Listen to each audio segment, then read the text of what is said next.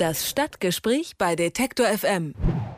Ein Leuchtturm unter den Universitäten, so bezeichnet Konrad Wolf, Wissenschaftsminister in Rheinland-Pfalz, die geplante Fusion der Uni Landau mit der TU Kaiserslautern. Die bestehende Doppeluniversität Koblenz-Landau soll also aufgelöst werden und bis 2022 will die Landesregierung in Rheinland-Pfalz den Zusammenschluss abschließen. Die Pläne sorgen für Aufregung, Kritik kommt von allen Seiten, denn viele befürchten, dass die jeweiligen Unis durch den Zusammenschluss ihr Profil verlieren. Die TU Kaiserslautern ist führend auf dem Feld der Informatik und Naturwissenschaften. In Landau liegt der Fokus auf den Erziehungs- und Umweltwissenschaften. Wie die betroffenen Studierenden die Situation sehen, darüber spreche ich jetzt mit Paul Kleer vom AStA der Universität Landau. Hallo Paul. Hallo. Befürworter der Fusion, die argumentieren, dass so die Stärken beider Universitäten noch mehr gefördert werden könnten. Ihr haltet dagegen. Was genau sind denn eure Bedenken? Naja, also wir haben die Idee prinzipiell erstmal für eine gute gehalten, ähm, dass man, dass beide Standorte voneinander profitieren können. Allerdings äh, sind die Bedenken jetzt eher bei der Umsetzung bzw. bei der Planung des Ministeriums äh, gekommen da das Ministerium keinen genauen Plan vorgelegt hat, wie es umgesetzt werden soll und auch nicht in der Lage ist, das bis jetzt zumindest zu kommunizieren. Außerdem wurden, ist der finanzielle Rahmen sehr unklar, beziehungsweise wo die finanziellen Mittel herkommen sollen. Und das ist natürlich ein großer Faktor, weil wenn kein Geld da ist, kann da auch nichts Gescheites geschaffen werden. Äh, jetzt sagst du, die Entscheidung habt ihr so angenommen, allerdings wart ihr gar nicht daran beteiligt, denn also die Studierenden wurden nicht gefragt. Was hältst du von der Begründung von Konrad Wolf, dass das zu viel Zeit gekostet hätte? Hättet ihr euch da schon gewünscht, integriert gewesen zu sein? Auf jeden Fall, das ist für uns äh, ein riesiger Kritikpunkt in der Entscheidungsfindung in diesem ganzen Prozess. Und das Argument, es war zu wenig Zeit, kann man eigentlich nicht gelten lassen, denn das Hochschulzukunftsprogramm, auf das sich Herr Wolf immer bezieht, ist Ende ab Ende April 2018 erschienen und die Entscheidung wurde Anfang Mitte Februar diesen Jahres getroffen. Da sind circa zehn Monate dazwischen. In diesen zehn Monaten ist sehr wenig passiert in der Hinsicht. Da hätte man auf jeden Fall die Studierendenvertretungen und auch die anderen äh, Statusgruppen äh, an den Universitäten mit einbeziehen können in die Entscheidungsfindung. Und dann wäre der Prozess auch jetzt äh, deutlich besser und auch schon deutlich weiter voran. Jetzt werdet ihr integriert, zumindest gibt es eine Studienvertretung in der Steuerungsgruppe. Die hat sich ja das erste Mal getroffen vergangene Woche. Wie ist das denn gelaufen? Wurdet ihr da gehört? Ja, wir wurden da gehört. Allerdings ist da das Problem, dass es eine Person für die gesamte Universität gibt. Ähm, auch für die Universität Koblenz-Landau eine Person, das bin in dem Fall ich. Und äh, der AStA-Vorsitz aus Kaiserslautern ist für die TU Kaiserslautern dabei.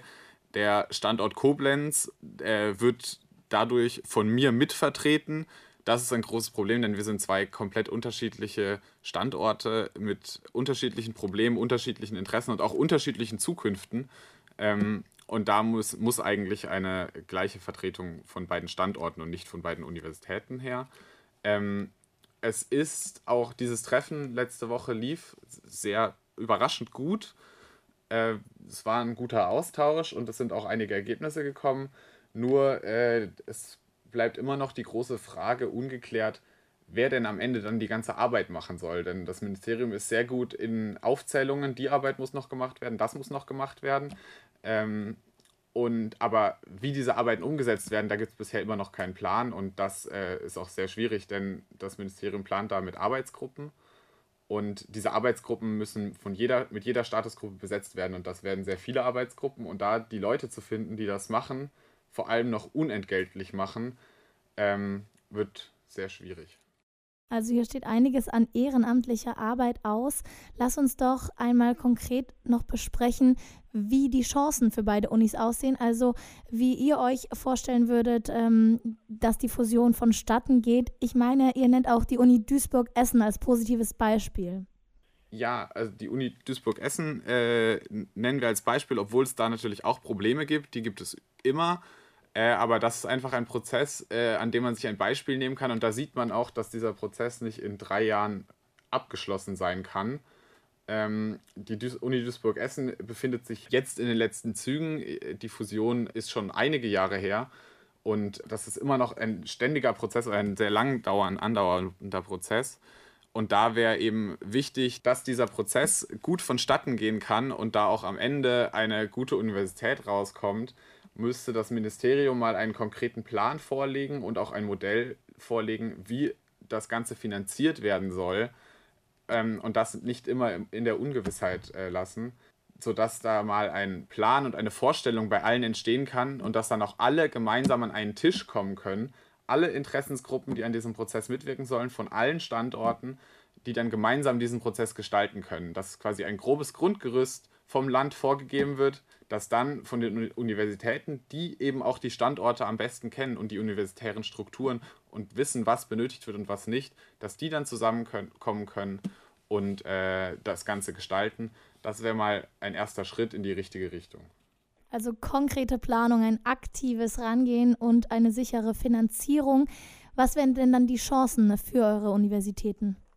Naja, man kann, äh, wie schon gesagt, äh, wie schon oft an vieler Stelle angemerkt, äh, kann man äh, durch, die, durch das sehr technisch ausgerichtete in Kaiserslautern und durch das äh, dann doch eher geisteswissenschaftlich und äh, sozialwissenschaftlich und erziehungswissenschaftlich und bildungswissenschaftlich ausgerichtete Landau kann man gut, wenn man das miteinander verbindet und da auch die Dozierenden bzw. die Forschenden gemeinsame Projekte aufbauen, kann man da auch für die Lehre sehr gute Sachen draus ziehen. Denn äh, Lehre ist in, immer interessant, wenn sie direkt äh, auch an Forschungen orientiert ist, beziehungsweise diese mit einbindet. Und solche Forschungen sind für die Zukunft ganz wichtig, wo eben Gesellschafts- und Geistes- und Sozialwissenschaften mit der technischen Komponente äh, verknüpft werden.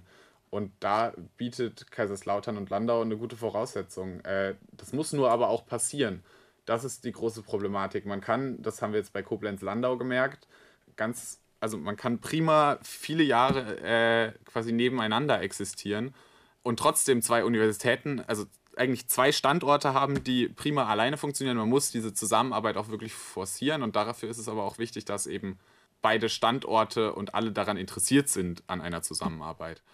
In Rheinland-Pfalz soll die Doppeluni Koblenz-Landau aufgelöst werden und mit der TU Kaiserslautern zu einer Uni fusionieren.